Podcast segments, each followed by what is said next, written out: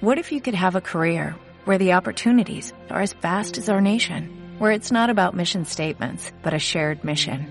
At U.S. Customs and Border Protection, we go beyond to protect more than borders, from ship to shore, air to ground, cities to local communities. CBP agents and officers are keeping people safe. Join U.S. Customs and Border Protection and go beyond for something far greater than yourself. Learn more at cbp.gov/careers. ¿Quieres especular en la bolsa de la mano de un profesional? Operativadax.com. Recibe al momento en tu móvil las compras y ventas que realiza Alberto Iturralde sobre el índice DAX. Nunca ha sido tan sencillo ganar en bolsa. Operativadax.com.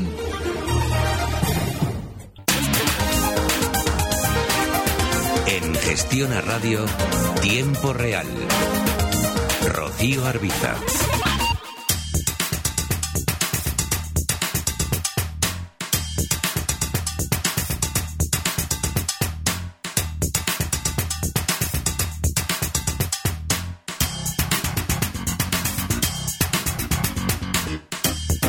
34 minutos pasan de las 5 en punto de la tarde. Ya damos comienzo justo ahora al, consultorio de bolsa en este programa en tiempo real. Hablamos ya con Alberto Iturralde, responsable de díasdebolsa.com. Hola Alberto, ¿qué tal? Muy buenas tardes. Muy buenas tardes, fenomenal. A ver, ¿hasta qué punto ha cambiado la escena en las bolsas, en la corrección que veíamos en la última jornada y bueno, la que se atisbaba para hoy, que al final no ha sido tanta como hemos llegado a ver en algunos momentos del día? Vale. Em, lo que ha sucedido en realidad sí es muy importante para quien está eh, cerca del mercado. No porque los desplazamientos sean especialmente graves a la baja, en este caso con la caída de nuestro IBEX hasta los 10.600, sino porque dispara ese parámetro del que hablamos siempre. Y es que normalmente cuando se está viendo un techo que va a durar, va a ser importante durante tiempo, siempre tiene que haber un movimiento volátil que de alguna manera lo indique. Ahora mismo lo que sucederá es lo de siempre en este tipo de eh, inicios eh, bajistas. Es que todo el mundo se echa las manos a la cabeza, buscamos una razón, la que la primera que hay en la mesa nos sirve, la magnificamos y de repente, pues obviamente Donald Trump hace dos, tres semanas era lo mismo que ahora, pero ahora no. Ahora hemos deducido que de tal o cual situación mm, implica que eso va a generar tal o cual efecto en la economía americana y eso hace caerse las bolsas. Casualidad, casualidad, que en Brasil, que llevan corruptos los últimos 300.000 años, hoy han pillado al presidente haciendo lo mismo que los anteriores y hoy, como eso afecta a las empresas españolas, las empresas españolas por eso tienen un recorte. Y casualidad, en Alemania caen, no sabemos por qué, todavía no lo han dicho, pero debe ser porque es que todos los demás caen. Vamos, que básicamente la bolsa hace lo que tiene que hacer, que es que una vez que todos los precios, lo hemos comentado esta semana, fíjate ayer con Jaume Sagalesa en primera hora, eh, la pregunta era, bueno, ¿qué compro? Y yo al final ya me tenía que rendir y digo, vamos a ver. Digo, el mercado está para no estar en los valores. BBV Santander, los grandes han llegado a resistencias. No hay que estar, porque así como hemos tenido subidas importantes, no nos puede extrañar ver recortes importantes. Claro, eso sí, porque justo como me escuchó el presidente de Brasil, pues sale en la, en la, en la reunión diciendo eso, y como también me han escuchado en Estados Unidos, la bolsa cae precisamente porque yo lo he dicho, y en España, pues claro, eh, lo de Brasil ha sucedido pues precisamente por todo esto, y en Alemania lo mismo.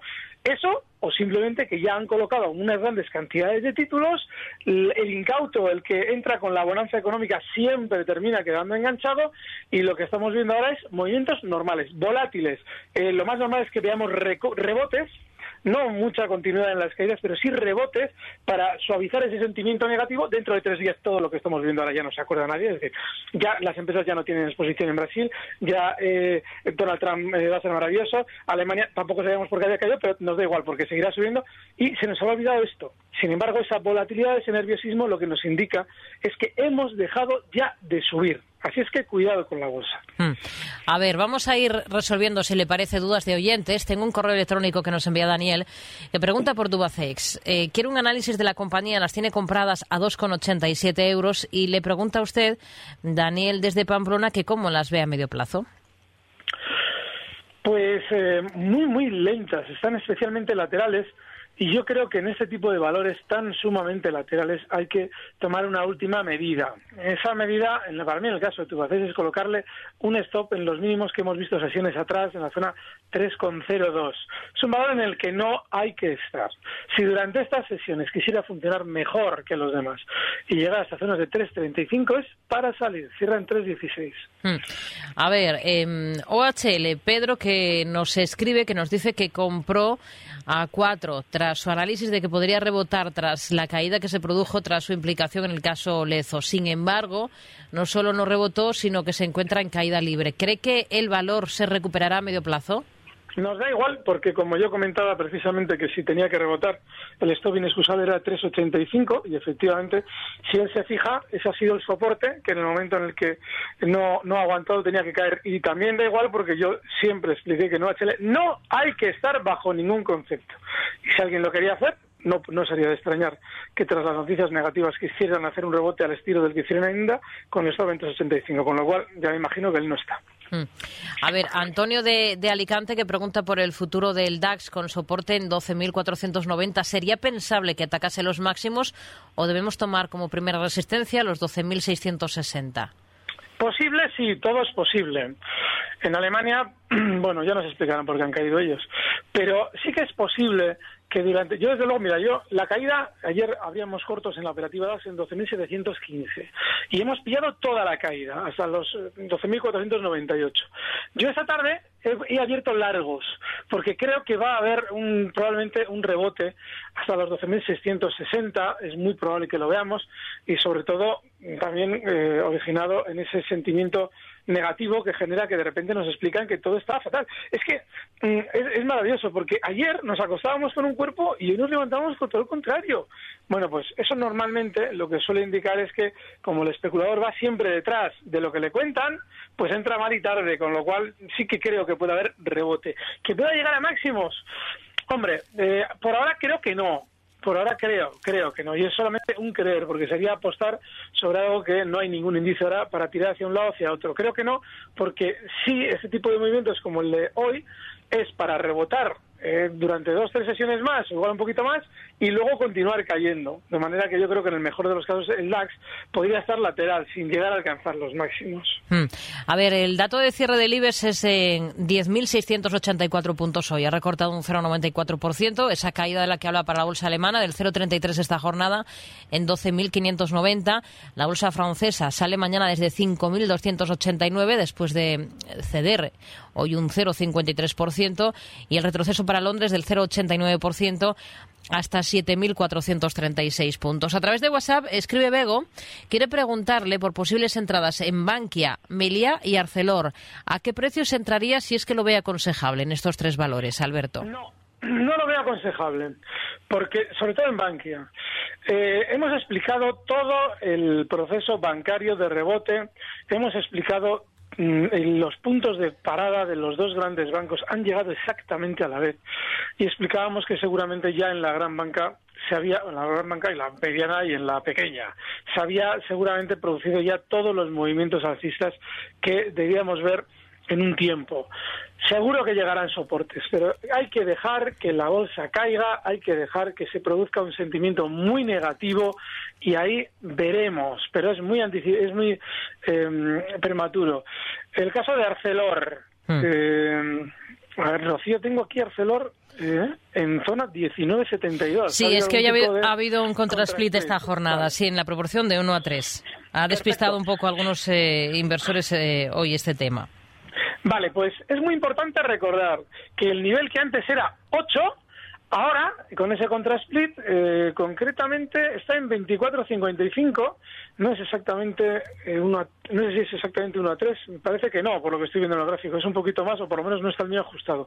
Ahora estaría rondando zonas de 24,50 aproximadamente. Arcelor, un precio súper bajista que ha tenido su maravilloso rebote desde 6,24 hasta esa zona de máximos que marcaba estos últimos 25, 80, 26 y no, no hay que estar. Melea, Eh, Melia ha llegado a unos máximos que marcaba justo en el año 98 que habían sido tremendamente importantes. Lo comentaba ayer con Jaume también, que es un valor que por estar en resistencia tampoco debe estar en nuestra cartera y sobre todo teniendo en cuenta que, bueno, pues eh, estos días atrás también con publicación de resultados se aprovechaba para colocar títulos. Hay que estar fuera de Melia. Otro título que nos pregunta Alma, Telefónica. Pensaba entrar en Telefónica. ¿Nos la recomienda este precio? No. El problema que yo veo ahora mismo es que es normal tener el cuerpo de subidas, ¿no? De hecho, como el que se ha, sobre todo el que se ha quedado fuera del mercado ha visto durante semanas que todo subía sin él dentro, de repente un recorte y digo, bueno, y ahora se puede entrar. Lo mejor es dejar que el mercado purgue. Hay que recordar que las subidas han sido tremendamente pronunciadas y muy prolongadas en el tiempo también.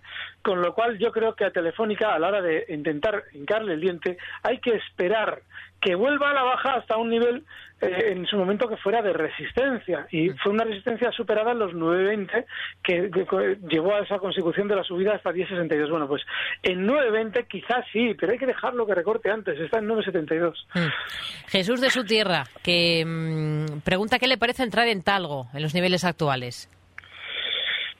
El caso de Talgo lo hemos explicado en muchas ocasiones. Yo, desde bueno, de hecho, yo creía que iba a tener más rebote durante esos últimos días. Y a mí no me gusta un valor tan volátil, un valor que cuando hace trampas las hace bien hechas, sabe que le van a dar un concurso y antes sube, y luego lógicamente nos coloca títulos para recortar y durante estos últimos días que había vuelto a funcionar especialmente bien hasta esa zona 580 pues ha tenido mucha volatilidad yo creo que no hay que estar en talgo, no porque el valor esté con una pinta de continuar muy fuerte a la baja. Es que no hay ningún síntoma que no, en la cotización que nos deba hacer entrar. Yo no estaría en talgo. Hmm. Hablamos antes de um, ArcelorMittal por Acerinox. Pregunta Julián, eh, ¿cómo ve una entrada en el valor? A ver, se aparece ese gráfico. Aquí está. Mal. Eh, mal porque tiene que necesita un, un, frenar las caídas, no lo está haciendo. Tiene lógica, porque técnicamente lo normal es que Acerinox se dirija durante estas sesiones hasta el nivel 11.30. Está ahora mismo en 11.91. Ahí sí que se puede uno intentar plantear a ver si quiere girar el hecho de entrar para intentar aprovechar un rebote, pero no hay nada en Acerinox, nada. Hmm. Eh, otra compañía, IAG. Eh, Miguel Ángel escribe al correo del programa, pregunta cómo ve el movimiento de IAG en el día de hoy, rebotando desde el origen del último hueco alcista, y si se podría probar largos en el mismo de cara a enfrentarse a su gran resistencia, o mejor esperar a la ruptura de la misma. Nunca se ha enfrentado a su gran resistencia.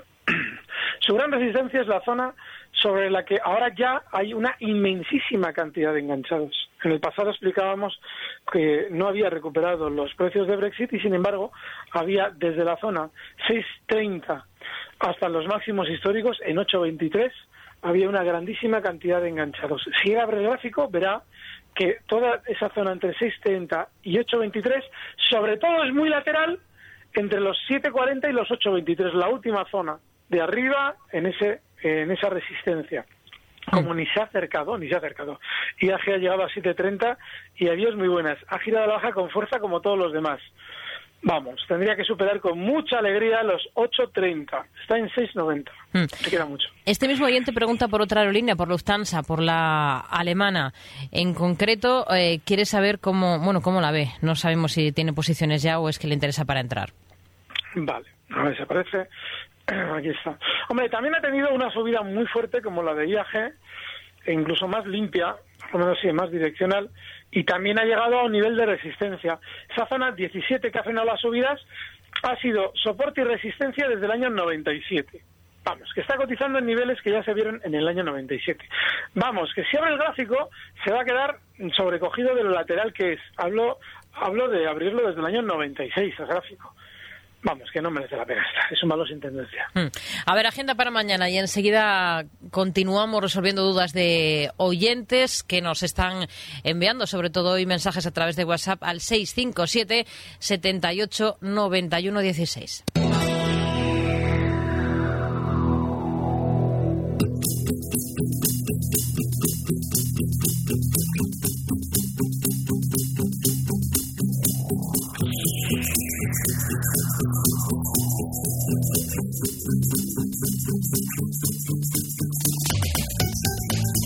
Termina la semana con la mirada puesta en algunos datos macro, como los precios de producción industrial de Alemania y la balanza de cuenta corriente de Italia, mientras Eurostat va a dar a conocer también la balanza de cuenta corriente y la confianza del consumidor de la eurozona del mes de mayo.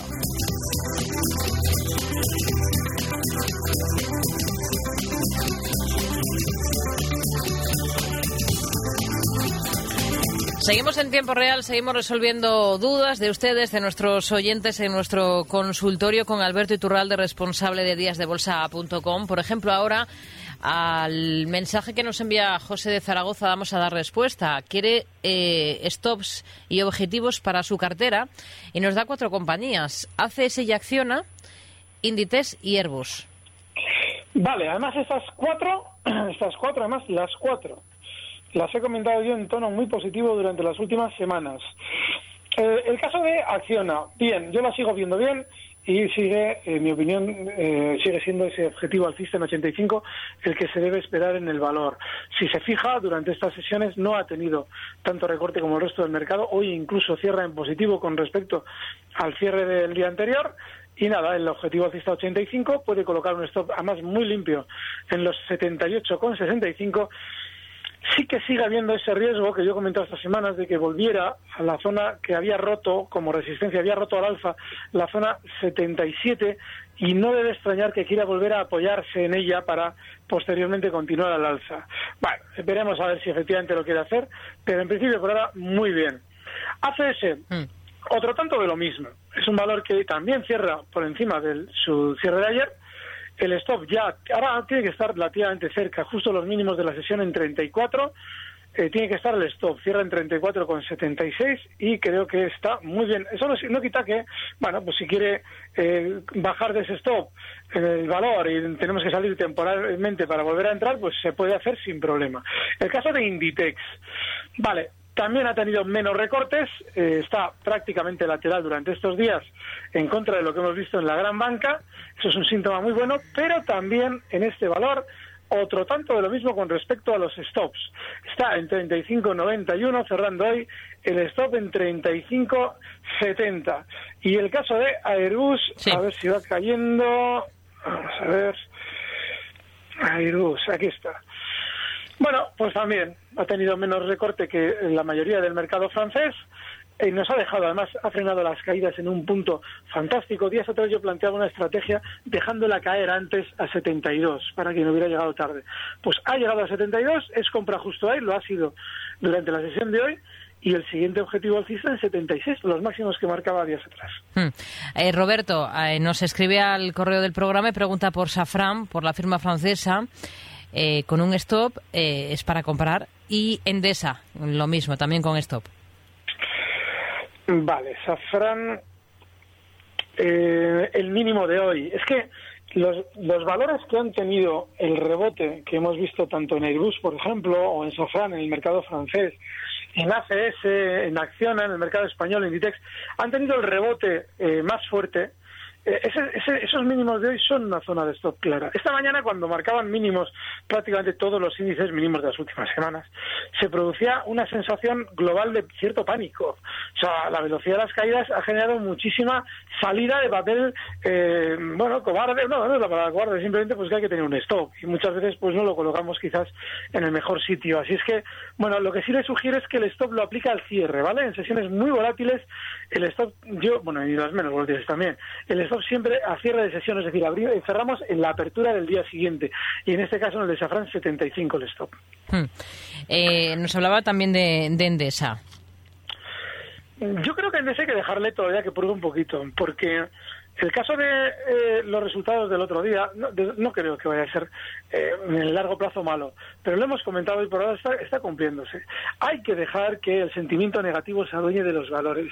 Y una vez que lo haya hecho, una vez que ya ha salido todo el papel que por tal o cual razón, obviamente, eh, pues, se ha puesto a la venta seguramente en precios en cierto modo ridículos porque no tiene sentido que valoremos Endesa, pues fíjate, un día en 22.89 para estar menos de una semana pues en 20.75, mm, a ver, una caída del 9% sin nada especial de por medio, pues lo que sí creo es que hay que dejarla recortar más, por ahora tiene seguramente más caída pendiente por hacer hasta las zonas 20-30 y ahí se verá, pero todavía hay que dejarla caer. Hmm. A ver, Vicente, eh, nos dice ahora Alberto, ¿me podría analizar Amadeus? Las tengo compradas con fuertes ganancias. Yo comentado también en estas sesiones que a mí Amadeus no es que no vaya a ser alcista, es que es muy difícil colocar el cascabel a un gato tan alcista y que no da síntomas de giro a la baja. Es decir, que cuando se nos va a torcer para empezar a caer, como durante estos días, ni siquiera hemos visto especial volatilidad, ni siquiera hemos visto nerviosismo. Bueno, los mínimos que marcaba justo el día 8 de mayo, que ha sido el día dentro de la poca volatilidad, el más nervioso de todos, esa zona 50 con 30 puede servir de stop de beneficios. El valor sigue muy bien en su tendencia, pero a mí me cuesta horrores eh, colocarle un stop a esto, un objetivo, porque las figuras que ha ido dejando por el camino a mí no me dan ninguna pista. 50 con 30 el stop. Hmm. Bolsas y mercados a 33 euros, nos dice una oyente que nos escribe que tiene. ¿Recomienda vender o espero? No tengo prisa. Hombre, está muy volátil y el problema de bolsas es que ha llegado a una zona en la que realizaba techo en el año 2015. Ese techo tenía una parte inferior en la zona 33 y una superior en la zona 37.50. Y además ha llegado, en principio, subía con mucha tranquilidad para en las últimas semanas tener un nerviosismo enorme. Muy similar esa volatilidad a la que hemos visto en índices europeos que no tienen nada que ver o no deberían tener nada que ver con bolsas y mercados, aunque bolsas y mercados esté dentro del sector. Así es que, hombre, yo creo que el stop inexcusable en los 30 con, eh, no, perdón, los 31 euros, hoy cierra en 31,75 y por debajo de esos 31 no hay que estar. Hmm. Nos pregunta Alejandro, y ya con esto, si le parece, terminamos, si puede recomendar algún valor para el muy corto plazo. Mira, por recomendar para el muy corto plazo, en teoría cualquiera, porque a mí no me extrañaría que después de todo lo que nos están intentando eh, vender hoy, eh, esa especie de mentira global de esto baja porque tal o esto baja porque cual, pues lógicamente generan un sentimiento negativo que hará rebotar todo en el muy corto plazo con un poquito más de consistencia, pues logista, porque es un valor que cuando todo se tuerce, logista levanta la cabeza para bien. Así es que, bueno, que él decida, pero que tampoco se deje llevar eh, los, los, especuladores que nos escuchan por, por el, pánico ese puntual, eh, todo fatal. Simplemente estamos haciendo seguramente un techo, pero tendremos recuperaciones también, rebotitos y cosas de estas. Alberto Iturralde, responsable de díasdebolsa.com. Gracias, como siempre, hablamos la próxima semana, el próximo jueves. Buenas tardes. Gracias, un fuerte abrazo. Recibe al momento las operaciones de Alberto Iturralde vía SMS en tu móvil. Operativa DAX.com.